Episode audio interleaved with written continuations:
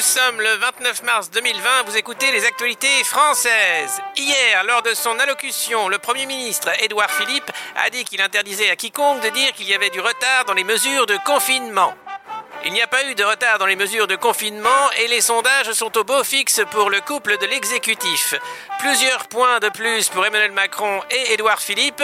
Néanmoins, la majorité des Français garde une opinion négative de l'action du gouvernement malgré les actions héroïques de ce gouvernement au quotidien. Aujourd'hui en France, les cheminots qui sont en première ligne ont pu transférer des malades de l'hôpital de Nancy à l'hôpital de Bordeaux dans des TGV sanitaires. On attend toujours la livraison des masques depuis la commande passée par le ministre de la Santé Olivier Véran sur le site Wish et sur le site Alibaba. Le moral des Français baisse en cette deuxième semaine de confinement. Bruno Le Maire, le ministre de l'économie, pense à eux et présente la mascotte du jour, Jackie, son cochon d'Inde, présenté à l'ensemble des Français pour remonter le moral des troupes. Françaises, Français, si vous ne cueillez pas des fraises, restez chez vous. C'était un message du gouvernement national des actualités françaises. Top. Bonjour Alexis. Salut Antoine. Eh bien écoute, nous voilà en fin de deuxième semaine, comme euh, on nous demande de l'entendre confirmer par les informations nationales, n'est-ce pas? Oui, alors euh, on est euh, en fait lundi aujourd'hui, on est en début de troisième semaine. Ça y est. C'est ça. Et, et, les semaines devant nous vont être plus dures que les semaines derrière nous, ça il faut le savoir. Donc euh, il va falloir euh, garder, euh, garder le moral parce que les, les nouvelles s'accumulent là de, de, de, à la fois du nombre bien sûr des morts, des hospitalisés, les people qui, qui, sont touchés aussi. on mm-hmm. apprend que Christophe est en réanimation dans un hôpital parisien, le chanteur Christophe qu'on apprécie beaucoup. Et oui. Voilà. Et puis on a perdu euh, Patrick Devedjian. Alors euh, tout le monde n'était pas forcément de son bord politique, hein, euh, défenseur de la cause arménienne avec un, un, une jeunesse turbulente du côté de l'extrême droite, voilà.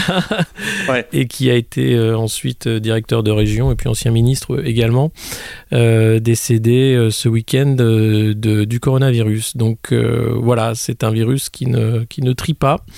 Euh, qui touche tout le monde. Euh, donc restez, restez attentifs, restez vigilants, occupez-vous de ceux que vous aimez, bien sûr, restez chez vous.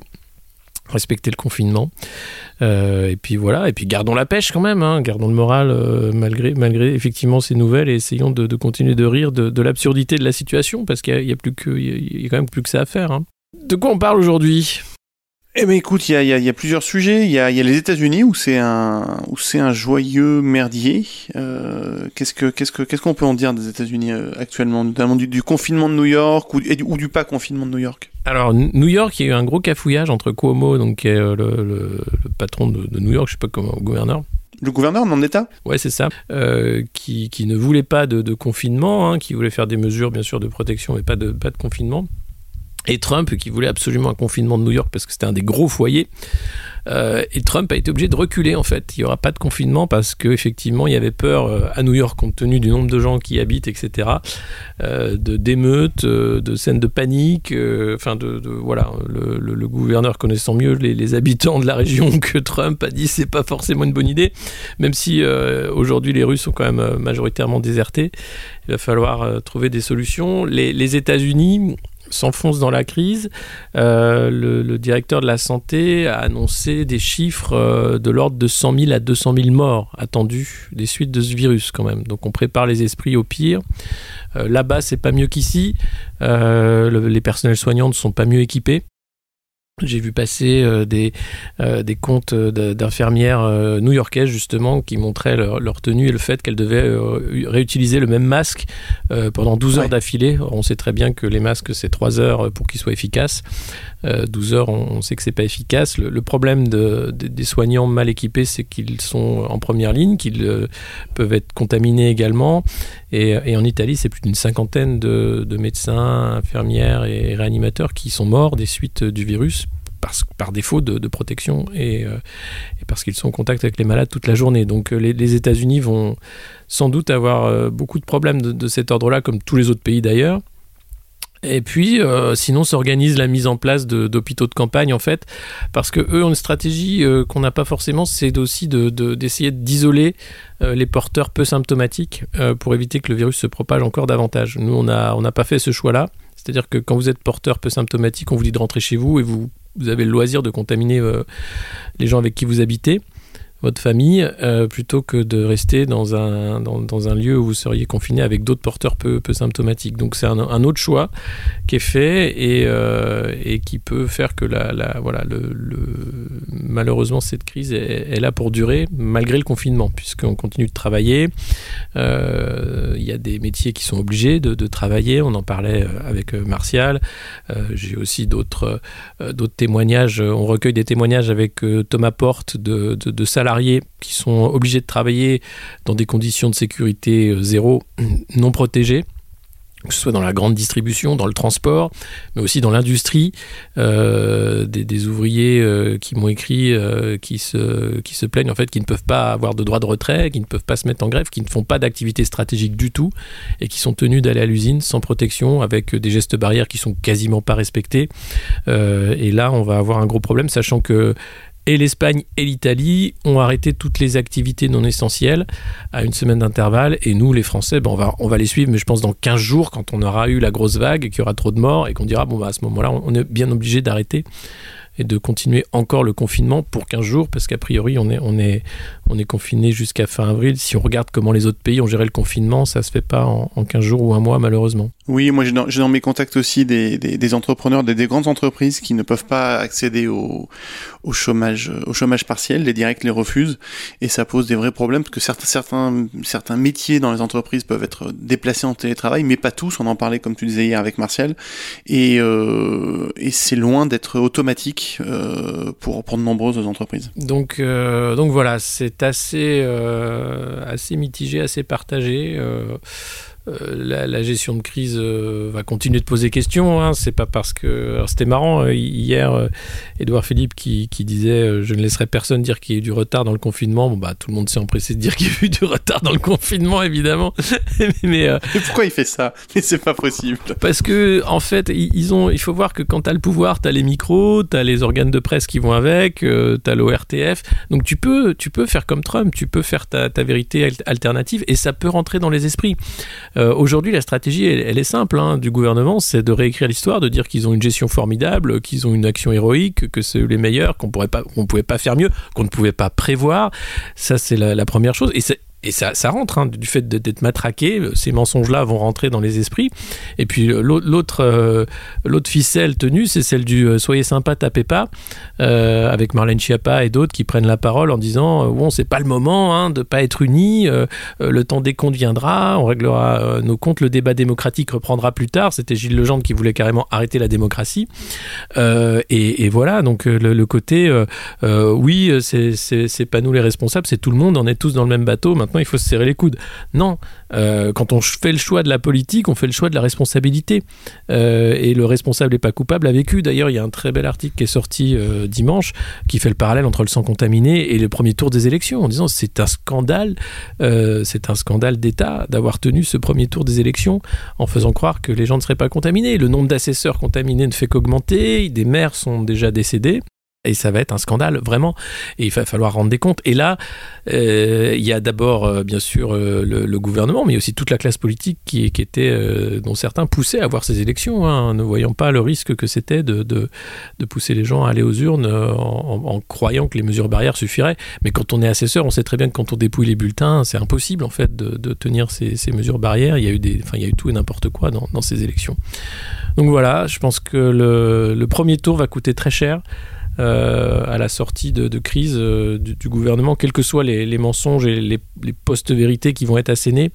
Il euh, y a les faits et les faits sont têtus. Et on est en train enfin tous les Français sont en train de le faire, hein, de tenir un petit cahier de tout ce qui a été dit et fait, et on n'oublie pas, et on voit bien que euh, on pouvait prévoir, on pouvait euh, organiser autrement la riposte nationale, sauf que euh, on n'a pas voulu simplement parce qu'on avait, on a fait le choix sans le dire, enfin on, je dis l'exécutif a fait le choix sans le dire de l'immunité de groupe, pensant que ce virus n'était pas aussi aussi mortel, aussi dramatique. Je pense que les Chinois ont aussi une responsabilité d'avoir cacher une partie de la vérité au monde entier. Euh, et, là, euh, on se retrouve, euh, quand, ils se rendent compte finalement de l'ampleur du désastre, on est obligé de changer de stratégie, mais trop tard, avec, avec des semaines de retard. Complètement. Moi, je, fais le pari, ça ça fonctionnera pas. Les, ficelles sont devenues trop visibles, en fait, pour tout le monde. Et il y a quand même cette fameuse majorité silencieuse. Hein. Je parle pas des, supporters euh, hardcore de, du, du, du, du, président Macron, hein, qui sont encore quelques-uns, mais, euh, mais la majorité silencieuse qui regarde de Jean-Pierre Pernaud, qui, est très poreuse en fait à la propagande, hein, qui voit pas comment elle se fait bouffer, le, le, mouton simplement, euh, le moujon comme on dit, moitié mouton, moitié pigeon, quoi, qui est, qui est, qui est un, un, bon spécimen de, chimère française, peut tout à fait être, être clément à la sortir de ouais, on n'aurait pas fait mieux à leur place. Oh, tu comprends, c'est dur quand même, on pouvait pas prévoir. Puis ils ont fait, t'as vu, ils ont commandé un milliard de masques quand même sur Alibaba. Euh, bon, c'est quand même pas mal. Les tests, euh, ouais, bah, ils sont tous pourris partout. Et puis, et puis on aura cette courbe des morts. Bon, bah, on, verra dans le. De toute façon, il y aura le haut du podium, hein, les États-Unis. On, connaîtra les chiffres chinois où on va les extrapoler. On les extrapoler, ouais. sans doute, oui, mais on va, on va, on va sans doute arriver à une réalité qui sera pas loin de celle des États-Unis, voire pire. Euh, et puis, et puis après, il y aura le, le peloton de le peloton derrière en Europe, euh, Italie, Espagne, France, euh, sans doute Grande-Bretagne. Enfin, on verra. Mais voilà, c'est malheureux, mais c'est comme ça que ça va se passer. Aujourd'hui, euh, l'urgence de la réponse, le problème, c'est que le, temps de retard à l'allumage ne se rattrape pas. Euh, donc, de, ne pas avoir assez de matériel de, protection pour les soignants et pour la population, pas avoir assez de tests, de pas avoir assez de lits, pas avoir assez de respirateurs, tout ça, c'est voilà, c'est à la fois des années, oui, de désinvestissement dans l'hôpital public, mais aussi c'est un mois de non-préparation, sachant que les experts de santé internationaux alertaient correctement euh, dès le mois de janvier.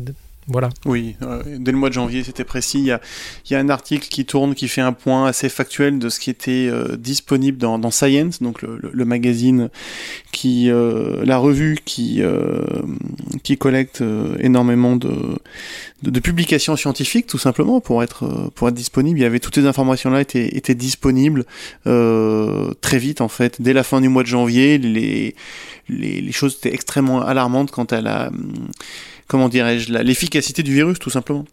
Bon, en France, la stratégie continue. On a des, malades qui sont déplacés d'est en ouest euh, pour essayer de, répartir les, cas les plus graves. On a un TGV sanitaire qui se, qui se déplace. On peut dire que le, on s'organise comme on peut, euh, avec les moyens à notre disposition. c'est de désenclaver les, régions les plus touchées pour éviter qu'il y ait une surcharge des urgences.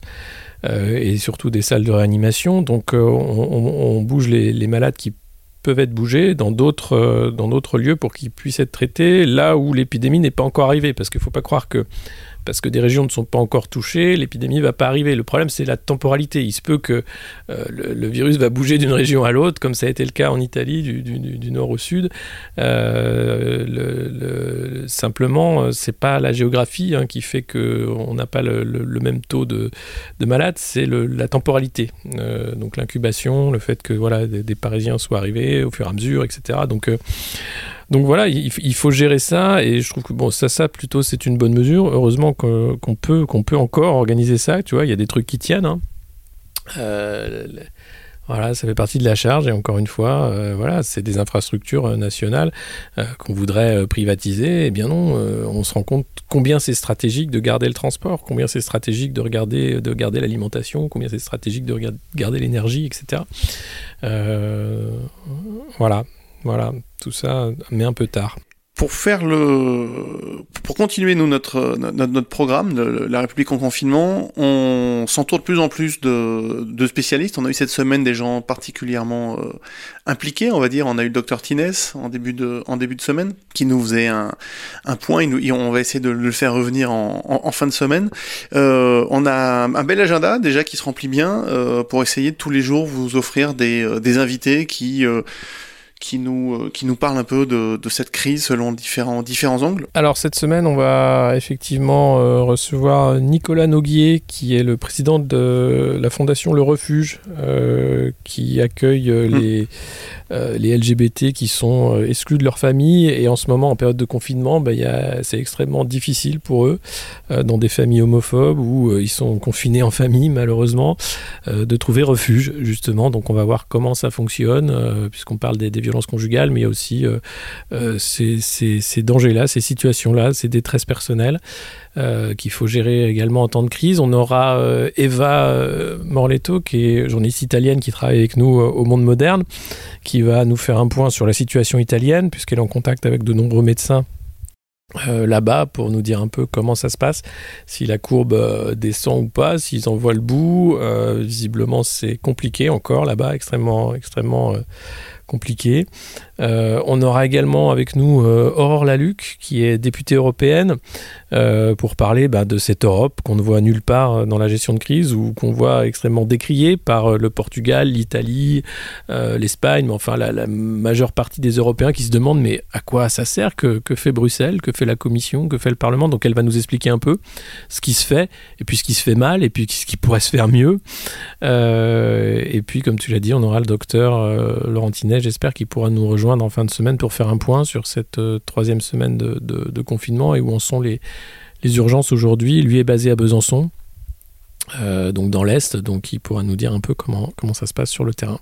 C'est la région qui s'est pris le, le début de la vague en fait qui a, ramassé le premier en fait. Donc ça serait intéressant de voir où il en est. Il était pas euh, il était inquiet de, la, situation euh, dimanche dernier. Et puis on va faire un point sur les people. Euh, où en sont-ils? Alors people et politique. Il y a, y a deux, salles deux ambiances hein, puisqu'il y a un ministre des finances du Lander de la Hesse en Allemagne qui s'est suicidé sous un train ce samedi. Euh, catastrophé parce que pour être la relance.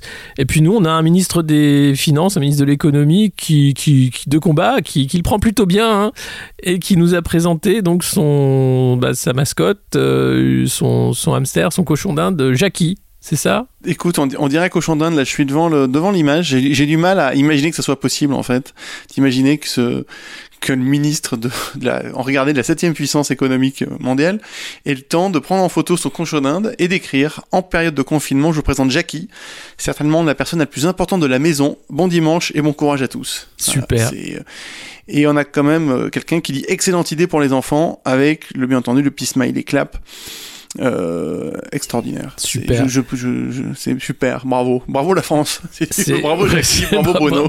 Bravo Jackie, mais où est Michel ah, Aussi. C'est ça, parce que c'est bien beau d'avoir Jackie, mais bon. non, mais c'est dingue. T'imagines, c'est un ministre des Finances, quoi. Alors, alors, je veux bien qu'on fasse de la lol politique, mais c'est pas le moment, quoi, tu vois. Non, pas, lui, pas lui, pas lui. Bah, puis pas lui. Ça me rappelle. Benjamin Griveaux jouait beaucoup là-dessus, sur la fibre euh, paternaliste aussi, où il montrait un peu les, les cahiers de devoirs de vacances, les BD qu'il achetait à ses enfants, les cartables, les souvenirs que ça lui rappelait, tout ça. Euh, ce côté, euh, ce côté-là de la politique, il est fini. Enfin, surtout, de, on est en guerre, bordel, quoi. On lui a dit qu'on était en guerre ou pas? Il, est au courant. Il, est bien au courant.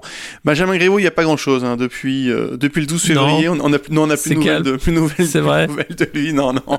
Merde ce, qui, ce, qui, sera marrant, c'est de voir le, le, le, premier tweet de déconfinement de Benjamin oui, Griveaux, Benjamin Griveaux. tu vois, ou, ou, post Instagram, puisqu'il était très actif sur Instagram. Oui, tout à fait. Il avait repris, il avait repris en, en, main lui-même, personnellement son compte. Il avait viré le petit manager pour le prendre en main. Magnifique. Euh, donc, donc, non, euh, donc ça c'était le point people. Euh, et, euh, et puis ben on a euh, cette terrible nouvelle euh, du chanteur Christophe qui se retrouve aujourd'hui en réanimation dans un hôpital parisien. En réanimation. Ouais. et donc on espère qu'il va qu'il va tenir le choc, Christophe, parce que on aime beaucoup quand même. beaucoup d'affection ouais, pour cet artiste. Et, et donc ben voilà quoi, ce serait ce serait moche de, de perdre quand même un artiste euh, comme celui-là, enfin, bah, c'est moche de perdre tout le monde à cause de ce virus, quoi, mais, mais, euh, mais voilà. Ce qui est incroyable, c'est le finalement la, porosité. Il euh, n'y a pas de passe droit, quoi. Il n'y a pas un traitement spécial pour les VIP. Il n'y a pas, voilà, vous êtes touché. Apparemment, c'est un peu la roulette russe entre en fonction de si vous, pouvez y passer ou pas. On se quitte avec le beau bizarre de Christophe pour finir le pour finir. Allez, pour lui souhaiter bon établissement, euh, voilà, qu'il tienne bon. Euh, et puis on vous dit à demain euh, avec tout ce programme. Donc pour la semaine à venir. Merci d'être toujours aussi nombreux à nous écouter, à nous encourager. N'hésitez pas à partager ce podcast si vous l'aimez, à mettre des petites étoiles, des petits commentaires, hein, c'est comme ça que ça marche. Et puis restez chez vous.